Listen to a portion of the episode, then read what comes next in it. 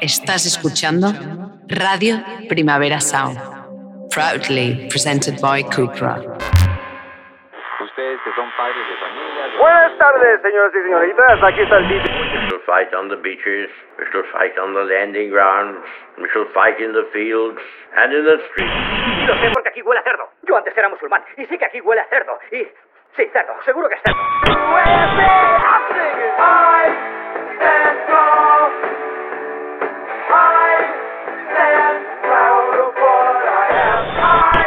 No, pues no morirás nunca. O sea, da igual la edad que tengas. no, o sea, la idea que tengas, esos son los mejores. Aquí estamos en la RPS, la estación moderna con el sonido primavera. Emitiendo desde el Newtown para el mundo. Con Francisco Amado y un servidor en las ondas.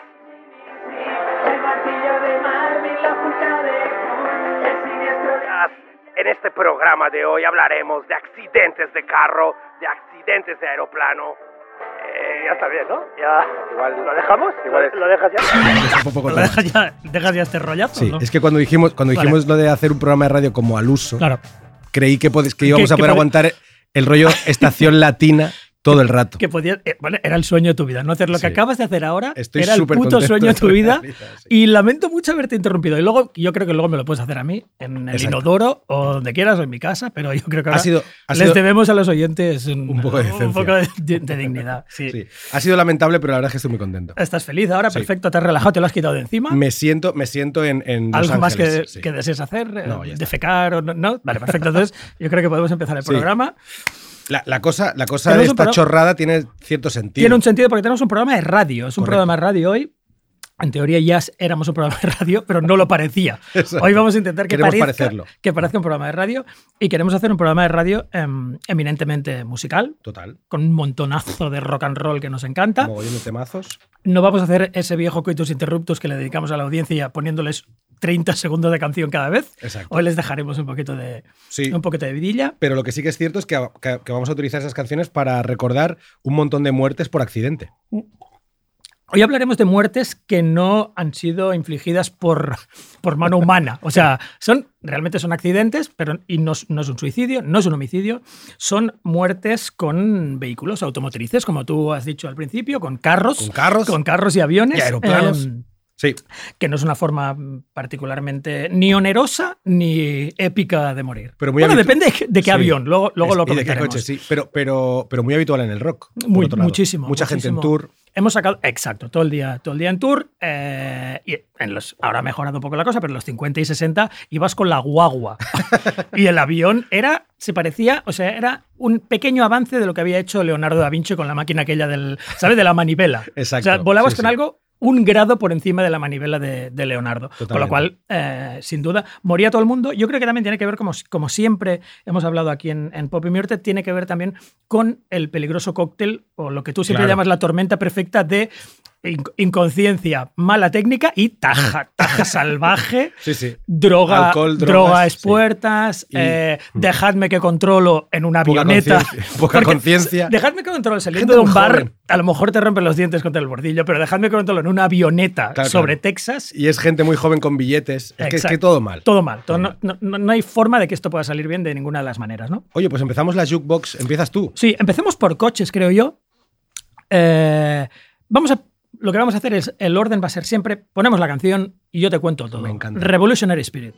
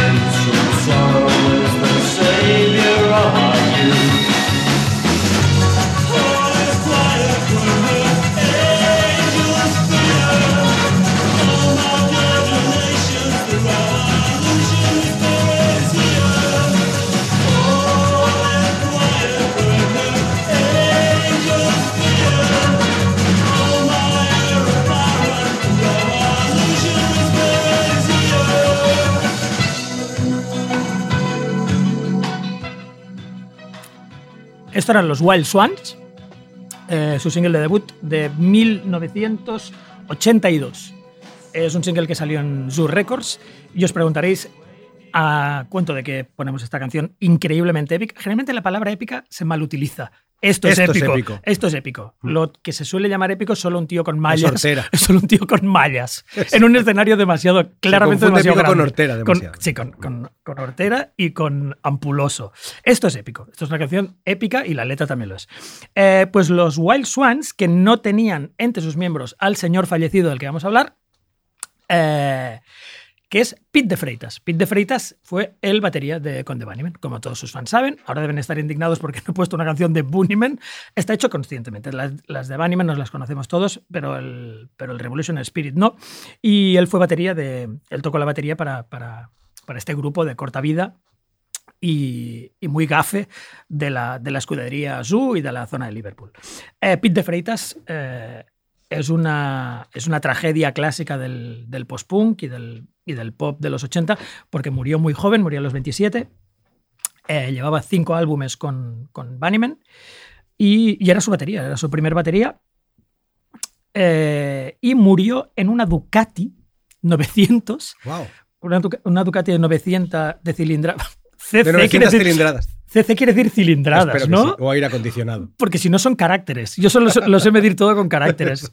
¿Sabes? O palabras. Y no puede ser que muriera. Nunca de he sabido qué son las cilindradas y todo eso de las motos, tío. Es, es centímetros cúbicos de algo. Ah, De- digo yo, digo yo, no tengo ni Pero, puta entonces, idea. igual 900 es un pepino. Vale, es, entonces. es una Ducati 900 y yo diría que es pepinaco, Y, el tío, y el tío tiene pinta así, Eh. un poco de llevar motos en plan Steve McQueen, así un poco sobredimensionadas. ¿no? Eh, y esto pasó el 14 de junio del 89. Pete Freitas iba, volvía de Liverpool a, iba de Liverpool, de Liverpool a Londres y se metió una leche, se salió del, del- del carril y se metió una leche contra, contra otro coche.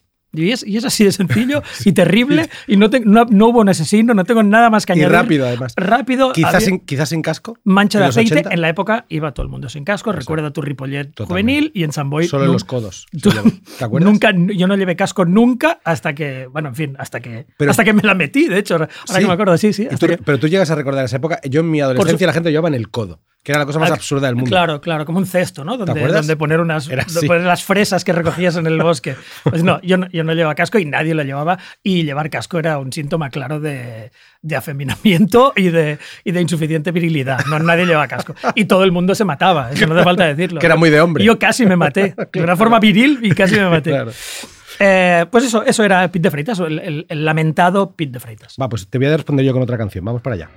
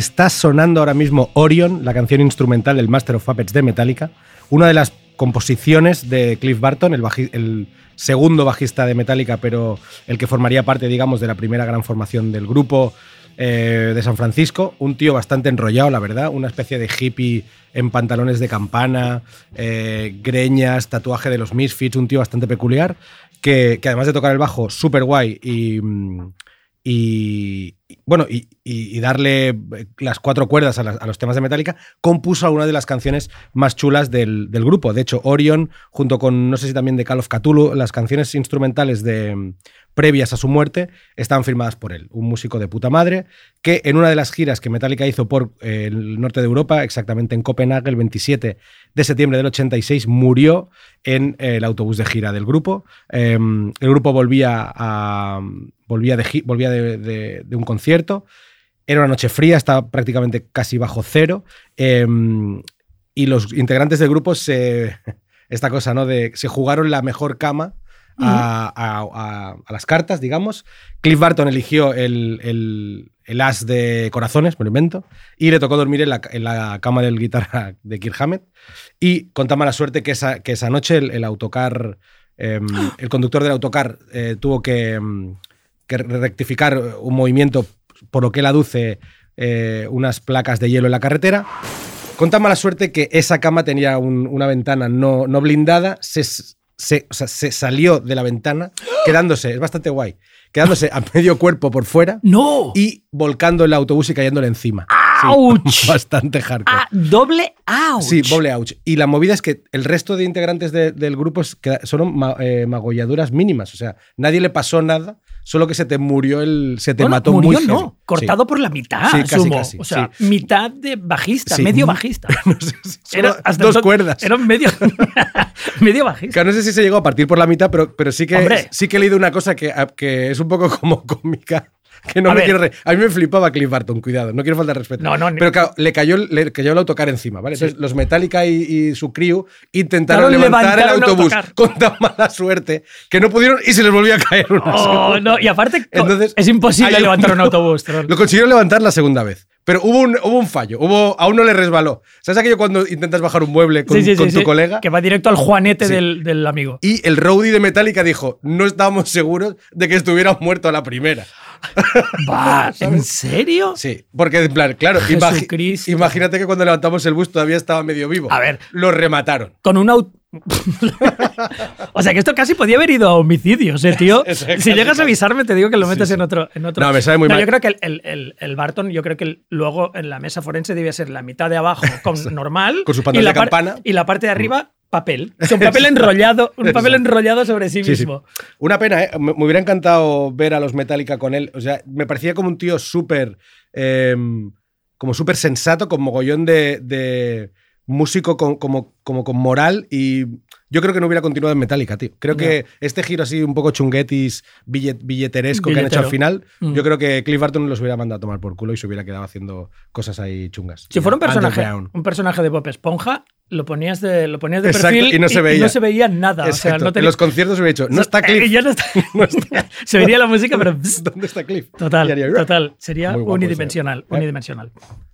Pues, pues me, me ha encantado lo que me has contado, he aprendido mucho y es, lo digo en directo para la audiencia, es la primera vez que escucho Metallica. ¿Sí o no? Sí, Wow. no sabía. Cuando, bueno, he escuchado Metallica Es mil veces en bares, pero no sabía que eran Es verdad que yo lo he escuchado- Acabo de escuchar Metallica sabiendo que son Metallica. Yo lo he escuchado por ti un montón de veces. Vale.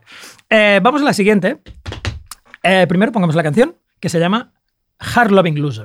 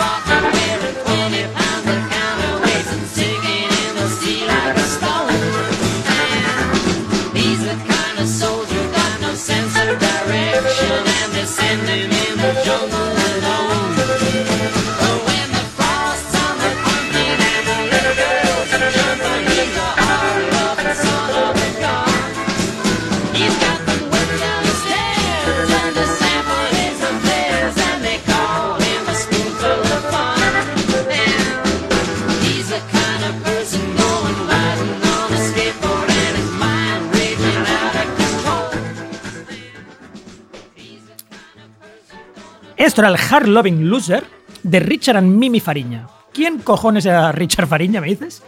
Eh, Mimi Fariña era la hermana pequeña de Joan Baez, ¿vale? Y Richard Fariña era su marido. Mm, este folk rock contumbado tan alucinante que me encanta, me encanta este sonido, este género. Bueno, es- no es folk rock, aquí aún es folk, pero tiene el vacilón Sí, que le llevará al folk rock total, del village, así, bohemio y casi rock and roller.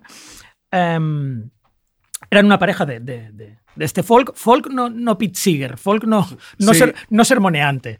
Folk un poco más vagabundo, Mola ma- bastante, sí. más rock and roll, Mm. más, más guay, más rebelde, ¿no? Me ha encantado. Em, es muy, muy guay. Y sus discos tienen alguna parte un poco más pastoril, un poco más lírica y tienen muchas canciones que son gitarros de este- como este, ¿no? El pobre, pobre Richard Fariña, tío, que a mí yo soy bastante fan, eh, tuvo la puta perra suerte de morir. Ya había sacado tres álbumes, ya tenía un cierto nombre en el, en el mundo del folk. Y murió dos días después de publicar su única novela. que Es Oh. una novela alucinante. Sí, además. Sí, es una La novela recomendamos, ¿eh? alucinante. Bueno, te voy a dar dos opiniones. Eh, Thomas Pynchon, que le hizo el prólogo a. a- la, la- la novela se llama Been Down So Long, It Looks Like Up to Me, que es un título guapísimo. O sea, llevo hundido tanto que parece que ya esté. Que lo esté viendo desde arriba, ¿no? Que esté, que esté, que esté alto, pero no, sigo abajo. Y, mm, y en, el- en la red, en la reedición del libro, Pynchon hizo un prólogo diciendo que era alucinante, que le gustaba al tío, que, lo, que, que era como la novela era un reflejo de un, del tío más cool que había conocido en la vida y, y que llevaba un cool natural. O sea que en la novela se dice varias veces una frase que me encanta que, que dice, soy, soy un artista y, y tengo un cool y por eso estoy exento de, de, la, de la bullshit. Qué Estoy exento. Tengo una Qué guapo, ¿eh? exención. Porque yo Mi pertenezco... culismo. Mi culismo me, me da una exención encanta, eh, la- laboral, Esa novela está en de castellano. la bullshit. Sí, está en castellano, pero le pusieron otro, un título. Un título ¿Cómo no? Un- Súper salidos. No, no, generalmente copian el título francés. Me parece que se llama Hundido hasta el cielo. Ah, vale. Mm, podía ser peor. Y podía ser mejor también. Dos, dos colgados muy fumados. ¿no? que Totalmente. esos títulos dramáticos. Totalmente, súper en Hollywood. ¿Y qué le Em, pasó? Vale, pues bueno, esto es lo que dice Tomás Pinchón. Robert Crumb, por otro lado, dice que era un puto gilipollas, Oh. creído y, y subidete, ¿no? O sea que tenemos a dos, a dos eh, grandes artistas. Dando dos, opciones, dos opiniones Las dos distintas. opciones para que cada uno decida lo que. Yo, yo me creo un poco en los dos. Debía ser un tío semi insoportable, pero eso no quita que tuviera, Claro. que tuviera ese genio. ¿no? Eh, eh, Fariña murió de una forma horrible. O sea, estaba saliendo de un concierto o algo así, mm, bajo la lluvia, se puso a hacer. Él era un folky, no pillaba el puto bus, hacía autostop. Wow. Hay, hay, un, hay un código. Si eres folk rocker, Llevas la guitarra a la espalda. la te la llevas a casa. Siempre Por si. Se te sale un tema en cualquier sitio. en cualquier sitio. eh, no, en un cruce de caminos. no, puede ser, no puede ser en cualquier sitio. Tiene que ser en un cruce de caminos. Exacto. Y con tu chaqueta de ante raída. Mm. eh, sacas tu canción. Pues él sí, se fue dedo. haciendo dedo, le pilló de paquete un motorista, un Wow. motociclista, y se metieron una leche en una cura o algo así. O sea, murió de paquete, que no es la cosa, no es, la forma más es- maravillosa de morir. Es lo menos épico. O sea, si lo otro era épico, Es aún esto más es abajo. cero épico. Es más, aún, aún más abajo. Sí, lo del automóvil, a no ser que estés cargando con un tanque o algo así, nunca, nunca va a ser súper épico. Es una muerte muy, muy mundanal. A ver, ¿cuántas veces hemos oído, hemos oído a, a- a nos- a nuestros padres o a nuestras familias decir que es la forma número uno de muerte del mundo, que es lo más peligroso, más peligroso subirse a un coche que Sí, a un sí. avión, Total. etcétera. Todo el, el repertorio de clichés Total. inacabable.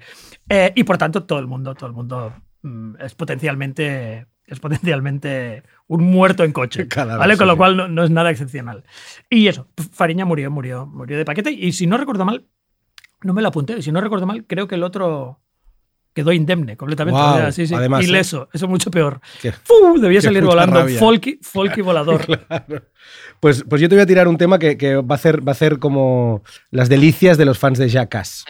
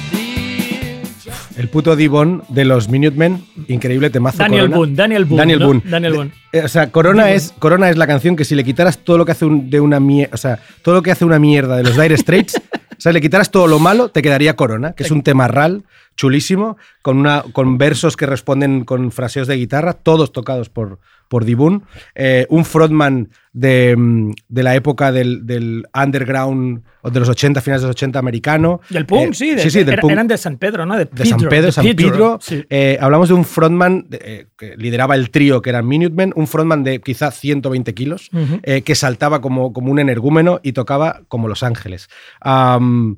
El 22 de diciembre del 85, los Minutemen eh, están recorriendo el sur de Estados Unidos en la I-10, la Interestatal 10, eh, el desierto de Arizona. Eh, en, ese, en ese justo instante, creo que era de noche, y Dibun viajaba tumbado en la parte trasera de la furgoneta del grupo, sin cinturón un, otro gran clásico de, previo a, los, a finales de los 90 y tal, eh, cuando el eje trasero de la furgo se parte y la, y la furgoneta se sale de la carretera, que a priori... eh, en, las- en las- en ese tipo de carreteras americanas, salirse de la carretera no es un gran peligro porque hablamos de extensiones súper planas. Sí. No, es, no es- no es igual- no es como la rabasada que te vas a tomar por No, culo. es Fargo. En- Fargo. exacto, en este, en este caso no lo era, pero tuvo toda la mala suerte de, mm, de que salió disparado de la furgo eh, y murió al instante tras partirse el cuello. O sea, es muy mala suerte porque en, o sea, un accidente de ese tipo eh, podría salir indemne bastante fácil y, y el bueno de Dibun no, no lo hizo. Tenía 27 años, o sea, era un candidato a- al club de los 27. de los 27, sí. Eh, y Watts, el bajista, y George Harley, el batería de, de los Minutemen, deshicieron la banda automáticamente, no podía existir los Minutemen sin él, pero es verdad que luego formaron Firehouse, que es un- Firehouse, un, sí, grupo de puta madre que mola un flipan, montón. Sí. Me flipan. Y yo solo te voy a recordar una cosa que me pasó cuando estuve en El Paso a, entrevistando a la peña del, de, esa, de esa escena punk rock del Paso eh, y me contaron el concierto que hicieron los Minutemen en el garito más chungo del Paso, que era una especie de, mm, de, de fábrica antigua que los chavales del Paso habían recuperado y ocupado para hacer de sala de conciertos y ellos explicaban que, que el escenario era una cosa que habían hecho ellos con sus propias manos y que están como muy orgullosos de que sus grupos favoritos estuvieran subiéndose a esas tablas y que solo tuvieron miedo el día que Dibun se subió y se puso a mover esos 120 quilates Claro, eh, y temieron, temieron claro, por la claro. por la ¿cómo es? por la por la Sí, la sí, por- por estabilidad, de- del de esto, sí, claro, sí, claro. del escenario, tío. Dibun se ha caído por la trampilla. No había, no había No trampilla. había trampilla. No existía la trampilla. Él ha creado una trampilla. Lo cierto es que el, el escenario aguantó y, y mi amigo Greg del Paso me, me contó que los, eh, los Minutemen molaron tanto que al acabar el bolo eh, se quedaron como en la parte de fuera del garito con, con toda la peña que no se había ido del bolo, haciendo un pequeño acústico y tocando bongos y haciendo el, el cabra hasta Er- las er- tantas. Eran flipantes los Muy Minutemen. guays. El, tenían el código aquel de William Econo, Econo, así de, de- total. de- de economizar todo. Sí. Y casi se inventaron lo de girar del punk, como con Black Flag. Y Total, ellos inventaron sí. lo de ir de pueblo en pueblo ahí. Es que ellos yo creo que son igual de los más coetáneos de, Black Flag. Sí, y con, con un poco explicando la nueva, ¿no? Dando la nueva a la gente. Era una cosa, era, era proselitista, vaya. Eh, Estabas dando la buena, la buena noticia. Totalmente. Molaban un montón. Yo lo, lo recomiendo fuertemente y de hecho el, el, el Jam Econo, el documental de, de Watts sobre los Minutemen, mola un montón también. Merece mucho la pena verlo.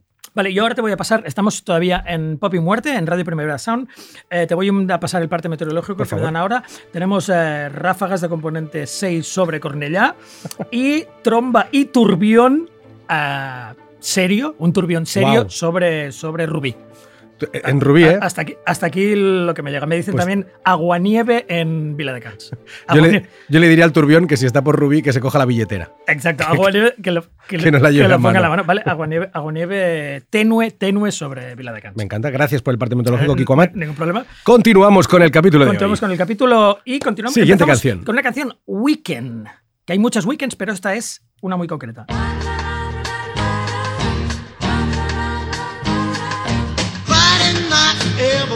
Right for the weekend.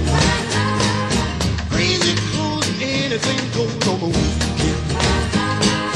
John called and Jim got sued. I made a date with little old you. Off we went to make a big ten on the weekend.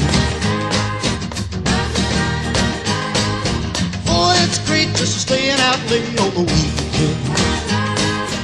Know a spot and like it a lot on the weekend. Road to Lookout Hill. The view up there is sure a thrill. What a night to hold you tight on the weekend. There we were just sitting cool and cozy. Vaya temazos te Pues estás este, cascando, ¿eh? este era Eddie Cochran, el malogrado y llorado Eddie Cochran. Muchos habréis pensado, Weekend es el Weekend de los Dictators. No, es el Weekend, hay muchos Weekends. El de Rosalía Ah, tampoco. hay millones de weekends, Here Comes the Weekend. Hay, hay weekends para, para aburrir, pero este es el weekend de, de Eddie Cochran.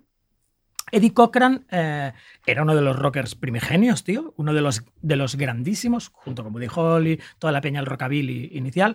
Eh, a mí me encanta Cochran, tiene un componente pop que me chifla, siempre me han gustado sus canciones, el Summertime Blues. De hecho, casi todos los grupos ingleses de los 60 que me flipan eran mega fans de Cochran. Y eh, bueno, los Who versionaron, vers- versionaron el Summertime Blues. Y, murió, murió muy temprano, murió en su, su éxito, calcula que había sido pues en eh, mitades de los 50 y en el 16 de abril de 1960 eh, se, metió, se metió una leche descomunal en un Ford Consul. Wow. Aquí tengo apuntado Ford Consul Taxi, pero no puede ser que pillara un taxi, ¿verdad? Tendría que revisar mis putas fuentes. O sea, que iba en un, en un peseto. Wow. No, sea, yo no creo que fuera un peseto. Matarse no. en un taxi es, Es peor. muy es, horrible. Es peor todavía que lo Muy de ir de horrible, con el, con el olor a, a trasero, a, pachuli. tra- a trasero, no, a pachuli no, a trasero sudado de taxista, sí. etcétera, etcétera. Em, eh, espero que no muriera en, en un taxi, eso es lo que quiero decir. Luego, cuando llegue a casa, revisaré mis fuentes. Pero que sabemos que es un, Era un Ford, era un puto Ford, Ford Consul, y, y se mató, sobrevivió su guitarra. Luego hay una anécdota Wow. em, de que un, uno de los grupos más pestilentes del Swinging London, que se llama David D, del nombre, el nombre es horrible también, David D, Dozzy, Vicky, Mick and Teach, que ahora la gente los recuerda porque la canción Last Night in Soho ha dado título a la, a la nueva peli del eh, Ah, Mike. Mike, Mike el Wright, Wright, el, el Edgar Wright. Y, mm, y ese es uno de sus escasos hits tolerables. Esa y otra que se llama Hideaway. Da igual. La cuestión es que este tío era policía y, y tocó, tocó la Gretsch, o sea, estuvo en el, en el, en el, en el, en el precinto policial Guau, donde se guardaba la. Gretsch y, No y se la- puede ser tan hijo de y la tocó justo antes de empezar su carrera, la tocó un par ¿Sí de no? veces y él, como lo explicaba mucho, que en plan que ahí, ahí le entró como la magia de Cochran. O sea, me estás. Momento. era poli. Para empezar era pasma. me Eso, estás- eso me ya nos debería sorprender. Que un picoleto de tráfico. Total, total. de tráfico. Le, llam- le llaman, oye, mira, que ha habido un accidente en tal sitio. Él va allí, ve a. a- a Ah, este- él, no a fue, este- él no fue, él, él estaba en Ah, comisaría. cuando, cuando, ya llega a la comisaría guarda- hace la tenían guardada. "Oh, guapísima la Gretsch. Rungi, la voy a rungi, tocar". llena de sangre, sin duda, de, de. Dejando todas las, todas las huellas Las dactilares. Sí, horrible, horrible. Bueno, Weekend es alucinante. Es que en aquella época, yo creo que las carreteras, en Estados Unidos se mataba a todo Dios, pero las carreteras inglesas también, cada vez que iba un americano de gira, se metían unas leches acojonantes, porque la M4, eh, eh, la autopista M4 inglés, esto sale en un capítulo de Faulty Towers, que hay un visitante, hay un turista americano que se queda allí y, y le preguntan por qué llegado tarde y dice, ah, no, me he metido por un callejón que se llama la M4.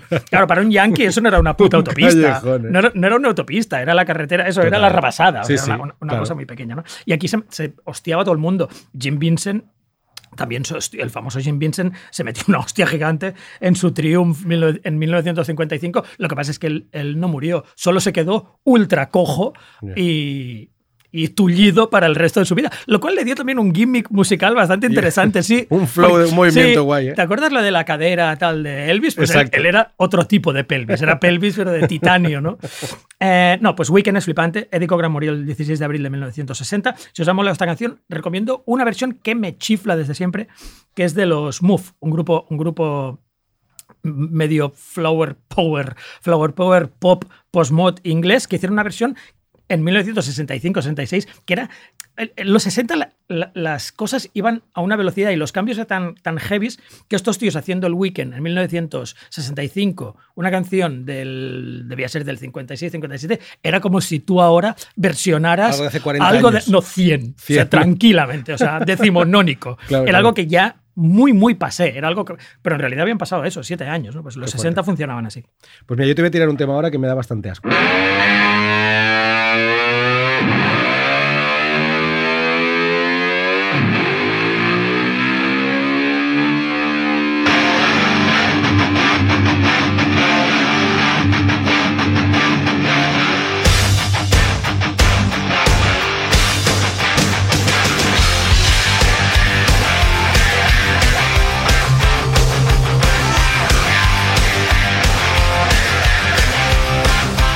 Que no le voy a dejar ni mucho rato. tío. Hostia, pues me estaba encantando y no, lo digo en broma. ¿En me serio? chiflando. A mí Buah, este, tío, a mí no este- puedo con los putos a- Motley A Crue, mí este glam rock, porque esto no es ni metal ni hostia, es glam, es glam rock. Es que además el, el- es el- hair rock. Sí, sí, sí, totalmente. Pero es que además el hijo puta de Vince Neil, que es el cantante de Motley Pues me Crue, está flipando, no lo decía por decir, Me, ¿eh? me da todo el asco del mundo. ¿Sabes? Era un- es un puto maltratador, Ya. un misógino de cojones Él- y él un me- hijo de puta, él- bastante. Él, nos repugna, él nos Sí. repugna, pero yo estaba vibrando. Luego me, me la grabo, me hace una cinta. Luego me la pones en luego la te la grabo, sí. Vale. Eh, ¿Por qué hemos puesto esta canción de, de Motley Crue? Porque, como decía, el, el, el, em, el malandro de Vince Neil, Mm. en el 9 de diciembre de 1984, eh, hizo de las suyas. eh, era un tío que ac- acostumbraba a ir bastante ciego, Taja ha perdido todo el tiempo, ¿no? O sea, era el- lo que hablamos siempre Bastante del no, cliché. su alcoholismo, Era, su alcoholismo era es. absoluto. O sea, es el, era el cliché total de rocker de los 80 asqueroso. Eh, la cosa es que en esa época los Hanoi Rocks estaban en, en su primera gira norteamericana en Estados Unidos, pero el, el- el cantante Michael Monroe, el cantante de Hanoi Rocks, se fractura el tobillo, ¿vale? Y la banda necesita hacer- tomar un receso, en plan, vale, no podemos, no podemos seguir con la gira, tenemos que parar. Es en ese momento en, que, en el que el cantante Motley Crue, fíjate lo que puede parecer algo bueno, decide eh, invitar al grupo, a Hanoi Rocks, a pasar tiempo en su casa de California. Hey, tíos, se os ha jodido el tobillo del cantante, no podéis hacer gira, veniros para casa, no hay problema. Supongo que los, los Hanoi Rocks lo fliparían con los Motley Crue y, y- y aceptaron, se quedaron en Estados Unidos y esperaron a, la recuperación de su cantante en casa de Vince Neil. ¿Qué pasa el 8 de diciembre? Que Russell, el, el batera de, mm, de los Hanoi Rocks, eh, decide visitar a Vince en, en su casa de Redondo Beach, aceptando la invitación que había recibido en California. Y en un momento dado de la noche, ambos deciden ir a comprar licor eh, en el de Tomaso, en el es- perdona, ¿eh? porque he leído de Tomaso y digo, ¿de quién? ¿Pero de quién era el coche? ¿De Tomaso? De Tomaso, un de- amigo, un amigo italiano.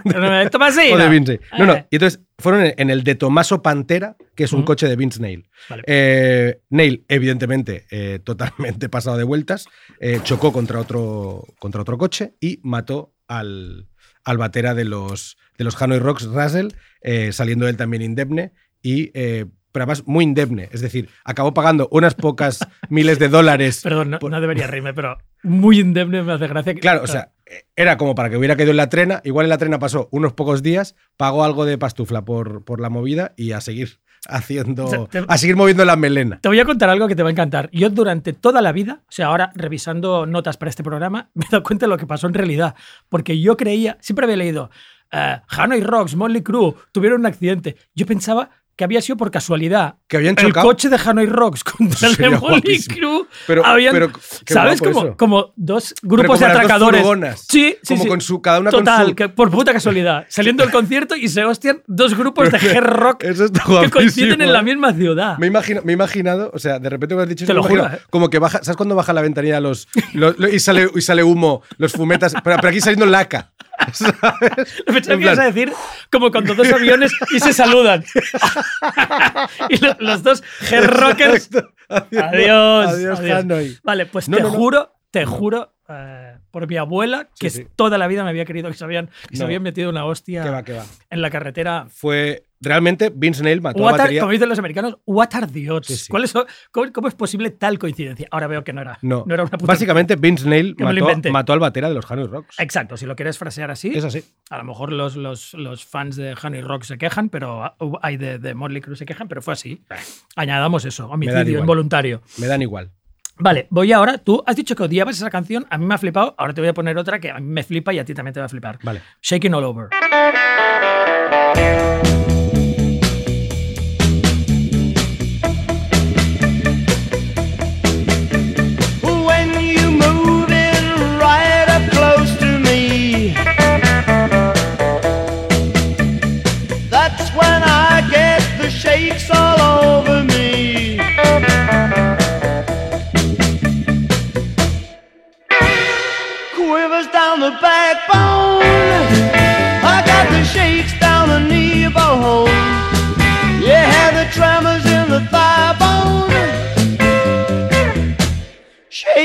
All over.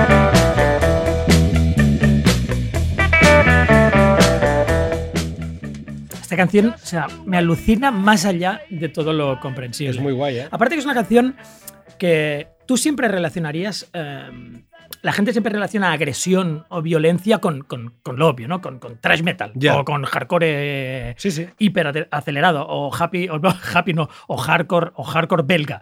Pero esta canción es ominosa. O sea, yo sí pienso en violencia a punto de suceder, con ese momento esto, ¿eh? electrizado donde alguien está a punto de darle con una con la pata de una silla en la en el cogote a alguien. Suena así. Suena. Esa guitarra es maravillosa. Es alucinante. Aquí media carrera de los Who está en el Shaking All Over. De hecho, la versionaban también. Hay un grupo de los 60 mod, los Ice, que también la versionaban. Es alucinante, es una canción flipante. Johnny Kidd and the, and the Pirates, la gente se los tomaba poco a mofa, porque como muchos grupos de los 60 llevaban gimmicks, o sea, disfrazico. Ah. Recordemos que la mitad de grupos de los 60 al principio llevaban disfraz. Los Kings, por ejemplo, iban con, un- con látigos y botas de cuero, o sea, era como medio sadomaso y tal. To- todo el mundo lo hacía. Em, los Who también iban de pop art y no sé qué. Eh, y Johnny Kidd iba. Era pre- precedía a Adamant en que iba un poco piratesco. Llevaba un parche en el ojo. Los otros iban. Iban de piratas, o sea, no Qué puede- buena elección. Antes de Mago de Oz, Sin loro. No iban con el loro, pero era como piratesco rock and roll, ¿no? Y. mm, ¿Cómo se mató Johnny Kidd? Johnny Kidd se mató muy temprano. Fue una gran influencia en el, en el beat inglés este tío. O sea, muy, muy influyente. Este sonido, por ejemplo. ¿Vale? Y aparte en su grupo había mogollón de peña que luego los que no se mataron con él, los que no se mataron con él, que serían, formarían parte de otros grupos. Eh, Johnny Kidd se pegó una leche el 8 de octubre del 66. O sea, también ha- sido conservado como en, como en ámbar porque no hizo evolución ni hippie ni flower rock. No le dio tiempo. O sea, en el Claro. 66 había cascado. O sea, por tanto, todo su sonido quedó conservado así, así Eso de guay. violento y chungo, ¿no? Claro, es guay, no para él, por supuesto, que, No, no. que está creando malvas, pero para los que tenemos los discos, al menos no vimos una decadencia atroz. Total. Pero, Por otra parte, podría haber sido una carrera estratosférica de nuevos hits, no lo sabemos. Pero muchos artistas de principios de los 60 no se adaptaron bien. Eh, se metió con un Ford Cortina, un clasiquísimo inglés, que yo, por la de gente que se le ha metido en Ford Cortina y por lo que dicen canciones sobre el Ford Cortina, para mí que debía estar hecho de papel de plata. Literalmente. O sea, envuelto en papel de plata y un motorcito de Scalestric. Pero no más grande. No, no, el de Scalestric. El, Y- el Ford Corti- el Ford Cortina estaba diseñado por una empresa de, de- de ataúdes. Totalmente. ¿Sabes? Como el ataúd de Kiss. Ese era el Kiss hacían- Casket hacían con ruedas. Aparte, no creo ni que fuera Ford. ¿Sabes cuando aquí habían imitaciones de Puma que las, que las hacían en Sardañola? Era PH. Totalmente. PH Ford. Fuma, Ford, Fuma. Ford. Era exacto, Ford. Eh, seguro que no era, era Ford con T. Qué guapo Ford eso, Cortina. sí. Vale. Y se metió una hostia, que esto también es bastante risible. Se metió una hostia contra un mini, que es el equivalente de pegártela contra un roller skate. No. O sea, un mini, los minis de la época no son como los que ves ahora subiendo para Vaqueira Beret, que parecen pequeños tanques. Los minis de la época eran realmente con tamaño pantufla, eran sí. muy, muy minis, ¿no? Y se metió una hostia y sí que se mató, y se mató más peña del grupo. ¿Y sabes quién sobrevivió? Es algo que deben celebrar los fans del, del hard rock, porque se, se salvó Nick Simper, que fue de Deep Purple. Wow. Y sí, no sé si salió volando o algo así, y a partir de allí empezó a hacer hard rock, pero, pero sí, fue uno de los, de los que se salvó del siniestro. Bueno, pues, vamos, pues ya, ya que has mencionado el hard rock, vamos a tirarle un poco.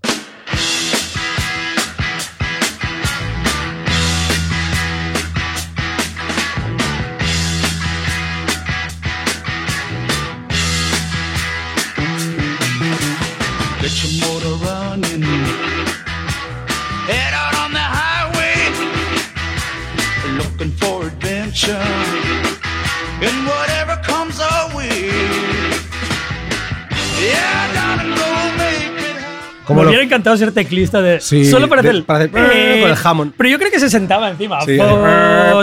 Yo tengo que decirte que Stephen Wolf me fliparon en mi, en mi primera adolescencia cuando estaba aprendiendo a tocar el bajo, porque me encantaba la línea de bajo de, de esta canción y cómo entraba. Hombre, es la hostia, es, la muy hostia, guay. es la hostia. No es precisamente una. No nos has puesto precisamente una rareza. No, no, no, es la canción. Ha salido 2000 más anuncios. sobada, claro, sí. claro. Ahora ya sirve para anunciar lo que sea, Pero, compresas. pero es que además, fíjate, fíjate, que, que hablamos quizá de, de- de la canción más significativa de la banda sonora del road trip más mítico del cine, que es Easy Rider. Ahí la vimos todos, La, por primera la- vez. la peli de, de Dennis Hopper. Y para ser la banda sonora de un road trip, ¿qué pasó? Dos tíos del Dos grabanda muertos. cascando en dos momentos distintos in the road. Dead, On the road. dead to be wild. Sí, y básicamente hablamos de Rushton Moreve, el, el primer bajista de Stephen Wolf que se mató en un accidente de coche. Cero épica, ¿eh? O sea, accidente de coche, muerto Pam. en Sun Valley, en Los Ángeles. Y Jerry Edmonton, el- eh, uno de los bateras de Stephen Wolf, que lo mismo, otro accidente de coche sin, sin nada, ¿eh? sin alcohol, sin, drogas. Sin el cinturón. Exacto, hostia. No llevaba el cinturón, Exacto. eso es lo que le pasó. Ni, ni, ni airbag. Ni mil- airbag, en el- No, claro que no. llevaba. bolsas seguramente de Exacto. cosas, pero no eran. En el 93, en, en Santa Inés, en California. Los dos. Palm- pa- ma- muertos. Yo estoy aprendiendo Palmens. mucho, mucho en este programa porque yo creía que se habían matado los dos a la vez. Tampoco. ¿sabes? No, no, no. Sí. Con 12 años de diferencia. Claro, debo decir que Stephen Wolf solo me gusta esta canción. Así que. Bueno, De y hecho- Magic Carpet Ride. de Ah, hecho- dos. Ah, ¿has dicho otra canción de Stephen Wolf? Sí. Yo creo que ni las madres de los integrantes de Stephen Se Wolf. saben otra, pues hay otra. Claro, Vale, si Magic le preguntas, le preguntas a la madre de Ruston Moreve, dijo: Recuerdo el single que sacaron.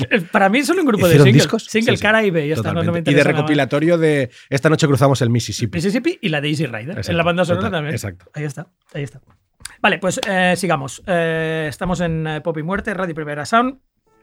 Tenemos un céfiro y turbulencia sobre Castefa. Y eh, inicio de Mollizna y nubarrada en Ripollet. En Ripollet. En Ripollet. Sí, sí. Hay nubarrada en Ripollet una vez más. Así que cubriros los que estéis Sí. en Ripollet. Recomendamos, Eh, recomendamos calzado seguro. Calzado seguro es un buen Sí. momento para quedaros en vuestras Sí, casas. de hecho, eh, calzado- heroína o lo que sea que, hagáis en Ripollet. Calzado seguro y, y botas de agua de la, de la zapatería Querol de Ripollet de la calle Calvario. Exacto, evitemos la mojadura, evitemos la caladura en Ripollet. Y vámonos directamente a Jepster.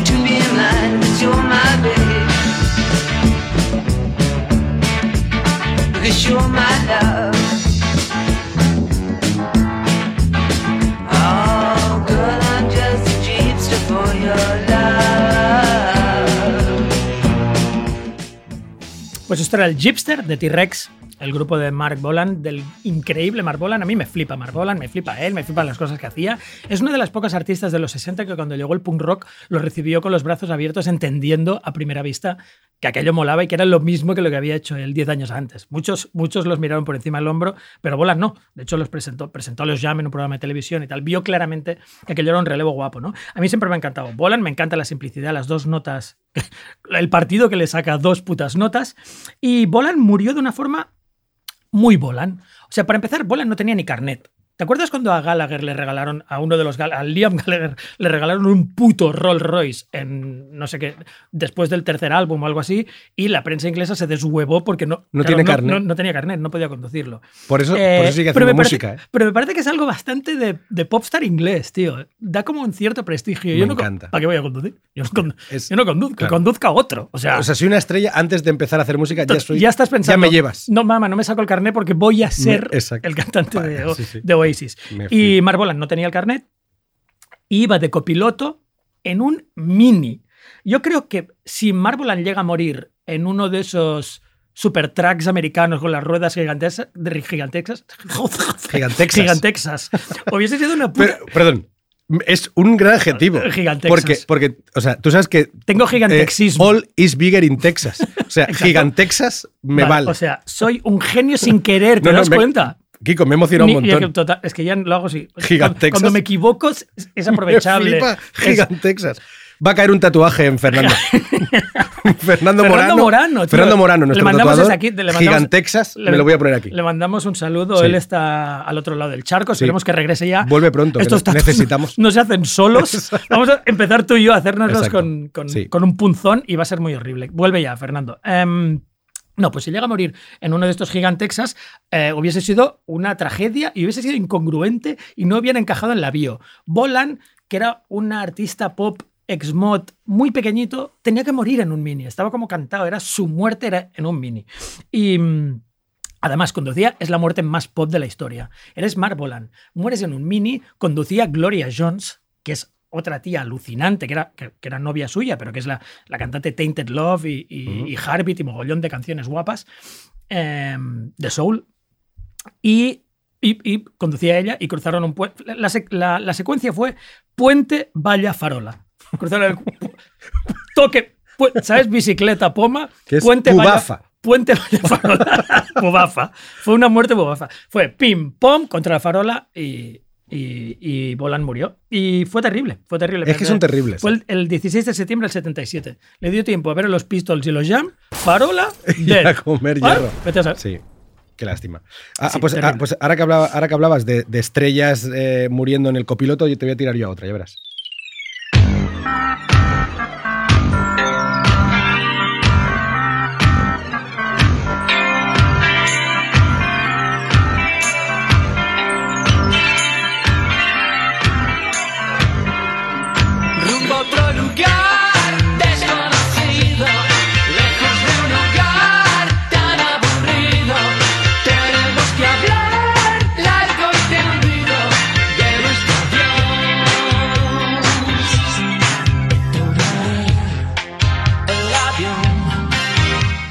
La- o sea, la, la bajo porque si la dejo, me subo a la mesa Y bailamos, a bailar. bailamos tío. pegados. No, no, bailamos pegados, tú y yo. Tino Casal, tío, igual es. Tenía gitazos el Sí, hombre. tengo que decirte que quizá fue el primer gran impacto pop de mi vida en la niñez máxima. O sea, es decir, escuchar un, un disco de pop que realmente me, me generaba un montón de cosas. Porque por un lado me excitaba, me, me hacía que- querer bailar, pero luego tenía canciones que me dan como miedo. Entonces era un tío que consiguió con cuatro o cinco canciones eh, que me pasaran un montón de cosas. Y, y me flipaba Tino Casal, me flipaba verlo. Ad- ¿Adoptaste el look? No, no, era muy pequeño, pero, Mm. lo, pero lo hubiera hecho, desde luego. ¿eh? Eh, me, me encantaba todo. En Ripollet te hubieran enviado el psiquiátrico. ¿eh? Seguramente. Tino Casal. No, no hubiera encajado en Ripo. Vale, vale. Eh, era la, la música que escuchaba mi viejo en casa, teníamos el vinilo y, y me flipaba muy fuerte. De, de hecho, recuerdo cuando en el, el 22 de septiembre del 91 se anuncia la muerte de, de Mm. Tino Casal a los 41 años por un accidente de tráfico en, en Madrid. Eh, él iba, iba, iba- Ahora hablabas tú de, del Ford no sé qué, tal. Pues el pobre Tino Casal se mató en un Opel Corsa, Mm. ¿sabes? Que no, no tiene no, tampoco. cero. no, cero mejor no decirlo, se mató en un vehículo. Se mató en un vehículo, no, Exacto. en turismo. en Hizo, turismo. en este caso, se saltó el puente y la valle y fue directo a la farola. En la, M, en la M500. Otra, otra farola criminal, ¿eh? Sí, en la M500, eh, a 400 metros del puente de los franceses, y, y siendo además la única víctima mortal del, del vehículo, de todos los que iban dentro, por no llevar otra vez el cinturón de seguridad. Así que, Eh, muchachos, poneros el cinturón. Sí, es total. El informe médico Chicos determinó. de extra radio, poneros el cinturón. Cinto siempre. El Se informe, avecina me- una guerra y no queremos que muráis antes. el informe médico determinó que, que había muerto como rotura del músculo cardíaco causada por una de sus propias costillas, o sea que se hizo polvo el pecho. Y, y nada, la, la noticia causó una gran conmoción en el, en el panorama musical español, por supuesto.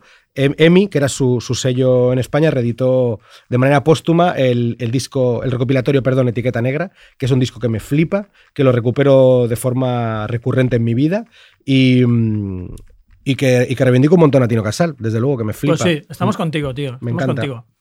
Mira, yo te voy a poner ya directamente Secret Love. Y la vamos a poner entera.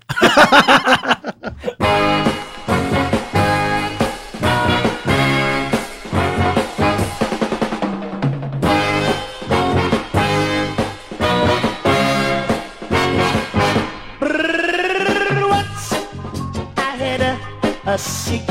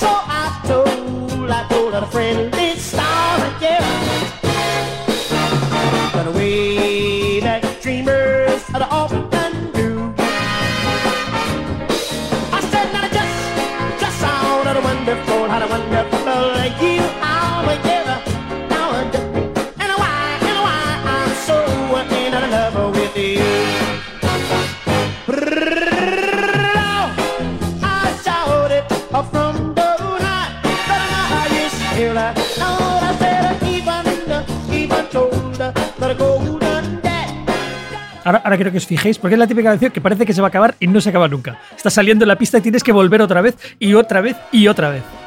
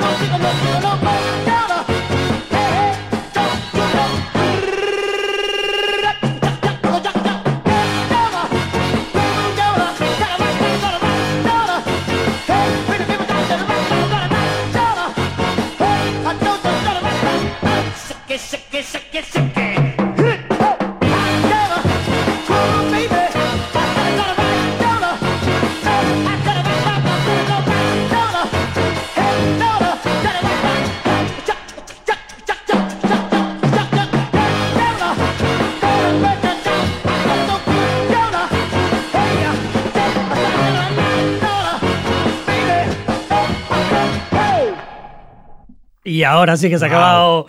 Esta, casi todas las fracturas de tobillo que me he hecho Han han, sido- con Secret Love.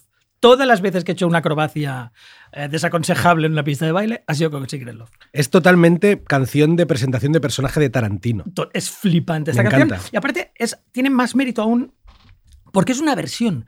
Y es una versión de una canción trascendentalmente inescuchable de Doris Day. O sea, una canción miasmáticamente mierda. O sea, una de las canciones más mierda de la historia. Y si la buscáis, Secret Love de Doris Day es la canción más tartufera y melosa y, y repelente del mundo. Y este tío, claro, es que en realidad no es una versión. Cogió, cogió la, le- la Hizo un- letrilla e hizo un tema hizo- ral. hizo esta locura, locura Qué guapo. es- que es un single para Chess flipante. Eh, Billy Stewart eh, murió en 1970. Eh, iba en un Ford Thunderbird, que suena mucho mejor que los dos o tres que hemos dicho hasta el momento. Total. Y se salió de la autopista y fue directo al río. Y es así, a veces las cosas Wow. son así de pedestres A la acequia. y mundanales. Flim, pom, al río, se acabó Secret Love. Glub, glub, glub.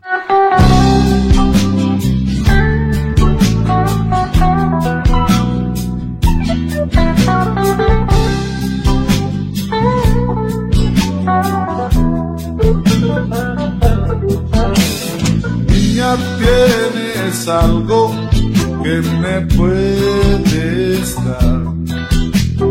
Brillan tus encantos en mi cara.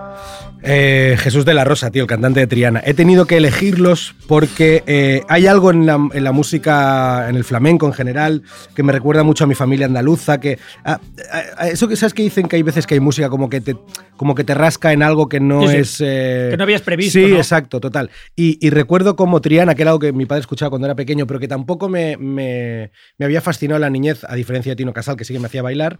En mi adolescencia, cuando estaba en la época medio grunge, en la que estaba siempre enamorado de alguien y jodido y tal, de repente Triana vino a, a mezclar las dos ¿eh? cosas. La otra persona nunca enamorada Nunca de ti. jamás. Tú Yo siempre estaba con el amor- corazón roto. Ah, claro. Exacto. Era one-sided, y se dice. Solo Pero tú enamorado every, de alguien. every month. Claro, claro. Entonces, eh, y, y Triana eh, cubrieron muy bien eh, esa mezcla de como de mm, cubrir la parte esa como de, de- de recuerdo familiar, como que sonara como algo de hogareño y, y genético con la tristeza y el mal rollo. Ese así como eh, Claro, claro. pes- apesumbrado de su música. Apesadumbrado, ¿no? sí, pero, pero, pero era una tristeza que tú buscabas. Tú- Sí, total. Te, No, no, no. gustaba. Yo me te yo gustaba por- cuando llegaba, te gustaba Absolutamente. el- ese rollo manta paduana y lagrimillas Quer- debajo y triana. querías no se me eso. ocurre, por cierto, no se me ocurre plan peor. manta La paduana, mierda- lágrimas y triana. la es como. más grande ¿Prefieres que hay. eso o morir de un tiro en un huevo? Pues o sí, sea, pues eso es lo que hacía. Eh, man- man- mantita y Triana. Se ha quedado el sábado para un poquito Dios de mío, mantita qué y Triana. gran, gran tristeza. Debo decirte que a mí me horripilan Triana, pero por una razón de, de mero gusto. No tengo nada en contra de ellos, pero no- su música no llega a mí Mm. y no, no me. no A mí, yo, yo reconozco que hay varias Bueno, me- canciones. sí que me dice algo, me dice, huye, huye ahora, Kiko, antes de que pongan otra, pero eh, o sea, ensordece, no. ¿no? Totalmente. Clávate, Eh, un, clávate un sí. en la oreja para evitar escuchar más. Jesús de la Rosa, tío, 14 de octubre del 83, muere en, en Santander. Eh, él iba conduciendo eh, un Citroën eh, y colisionó directamente de forma frontal contra una furgoneta y, y fue ingresado en la UBI vivo. Esto no sé si la gente Hostia. lo sabe. Él, o sea, Jesús de la Rosa no, no muere a- al instante. De hecho, eh, entra por su propio pie en el hospital y es dentro cuando, cuando la cosa se pone bastante jodida, eh, cuando los médicos se dan cuenta que las heridas son fatales y cuando no pueden hacer nada por él. Y, y finalmente, la madrugada, a las 4 de madru- de la madrugada del 14 de octubre, eh, Jesús de la Rosa pues fallece y nos quedamos sin el cantante Triana. Y de hecho nos quedamos sin Triana y con una de las voces como más graves y más interesantes del, del flamenco fusión eh, de la primera generación española. Lo has reivindicado de puta madre, Benja, te lo digo en serio. Let the joyous news be spread, the wicked old witch at last is dead.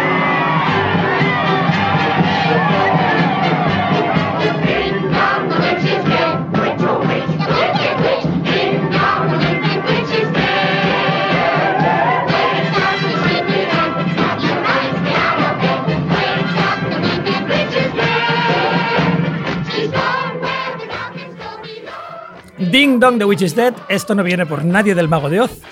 Viene simplemente por el sujeto de quien os voy a hablar ahora mismo. Desde luego no tiene nada que ver con, con el caballero de Triana. Eh, vamos a hacer la única mención fuck you de todo este programa. Lamentamos, evidentemente, todas las muertes de todos estos artistas pop, pero he aquí una muerte que no lamentamos particularmente. Bien, me gusta. Es la de un señor llamado Ian Stewart Donaldson. Eh, miembro de Screwdriver, Clansman, ya por el sonido de estas cosas que te digo, ya em- empieza que Suena- achinas la cara, ¿verdad? Sí. Fundador Suena, de, suena a agachar la cabeza. ¿eh? fundador de Blood and Honor, eh, uno de los, de los, eh, de los iconos nazis de, de la Inglaterra de los 80. Este señor, el 23 de septiembre de 1993, se subió con otros, con algunos de sus compañeros del club de ajedrez, se subieron a un Volkswagen Polo en Derbyshire. Eran de pueblo, porque los nazis ingleses son muy, muy de pueblo, ¿sabes? O sea, son, de- son del- del- como si fueran de la Cataluña interior o de un pueblo de. Son muy, muy de, de pueblo pequeño. Em, en, la, en la web de Blood and Honor pone. Explica un poco lo que pasó aquella noche y, y dice: After a good night out and plenty of laughs. Esto, traducido, una, una noche guapa donde nos reímos mucho, que decir, les zurramos a unos pakistaníes. Te lo traduzco porque a veces son engañosas estas Exacto. webs. Google Translator no te lo traduce bien. No te lo traducen nada bien. En realidad son 14 pintas y hostias a unos pakistaníes. Em, el conductor, esta es una parte, lo siento, eh, era un nazi, así que nos podemos descojonar. Nos vamos a reír. Hay un momento que van por, la, por, la, por una de esas callejuelas tildadas de autopista de, de Derbyshire y el conductor se quedó con el volante en la mano. ¿No? La, la, la, li, la, li. Sí, y Ian Stewart, aparentemente, según la web, eh, no sé si querérmelo o no, tuvo tiempo aún de hacer una broma, en plan, ¿qué haces con el volante? El tío era muy, claro, como era un poco tarugo, a lo mejor no entendió que el volante en la mano significaba su muerte inmediata. Y dijo, "Ah, deja, deja el volante, que me vas a matar. Claro, ya estás muerto, o sea, Claro. lleva el volante en la mano. Vale, pues, eh, pues, pues murió, él solo, si no recuerdo mal, y se le, evidentemente se le hizo un héroe, todo el mundo lloró. El cachondeo de esto es que los nazis en aquella época tenían una tendencia a morir, a morir en la carretera, porque un año antes los Violent Storm, otro nombre que sabe a turrón, un grupo, un grupo que era nazi y galés, que sería aquí como ser nazi y de Lleida, una cosa que tampoco no, no- no pega mucho, ¿no? no y el 13 de marzo del 92, eso también era un grupo de Rock Against Communism y de Blood and Honor, eh, iban camino a pillar un avión a Valencia. Se ¿En iban a? Valencia porque había un gran super concierto nazi eh, con División 250, No Remorse y Battleson. En que es, Valencia, el, ¿eh? es el equivalente del Live Aid neonazi. O sea, estaban las estrellas. Y, eh, y se metieron un piñaco en la, en la M4, de nuevo. En ese- Muy bien. En esa autopista se mata a todo el mundo. Murieron todos. O sea, muri- yo creo que había un tipo de dios, yo creo que es el dios más semita, que dijo, voy a, voy a hay demasiado. Exacto. Hay que empezar a matar nazis ahora en la carretera, no despertará sospechas. Señaló, abrió, se abrió el cielo, Ni rayos. salió un dedo y dijo, la M4. Pero que no se me vea mucho, ¿no? Pero ni rayos, ni se abre la tierra, ni nada. En la carretera. Solo coches que van mal y nazis muriendo. Y, y- y aquí es, es la pequeña mención que queríamos hacer. O sea, a veces, es lo único que digo, a veces no todos los accidentes de coches son. Sí, Puede haber hay uno. que lamentarlos. Puede haber uno malo. Y he pensado que también el Ding Dong de Which is Dead, que es una canción que en Inglaterra se intentó llevar al número uno cuando murió Thatcher, que fue otro gran momento de cántico general, era la, la más adecuada para alguien como, como este fulano. Pues mira, te voy a, te voy a tirar un tema y, y voy a aprovechar para hacer un cambio de sección.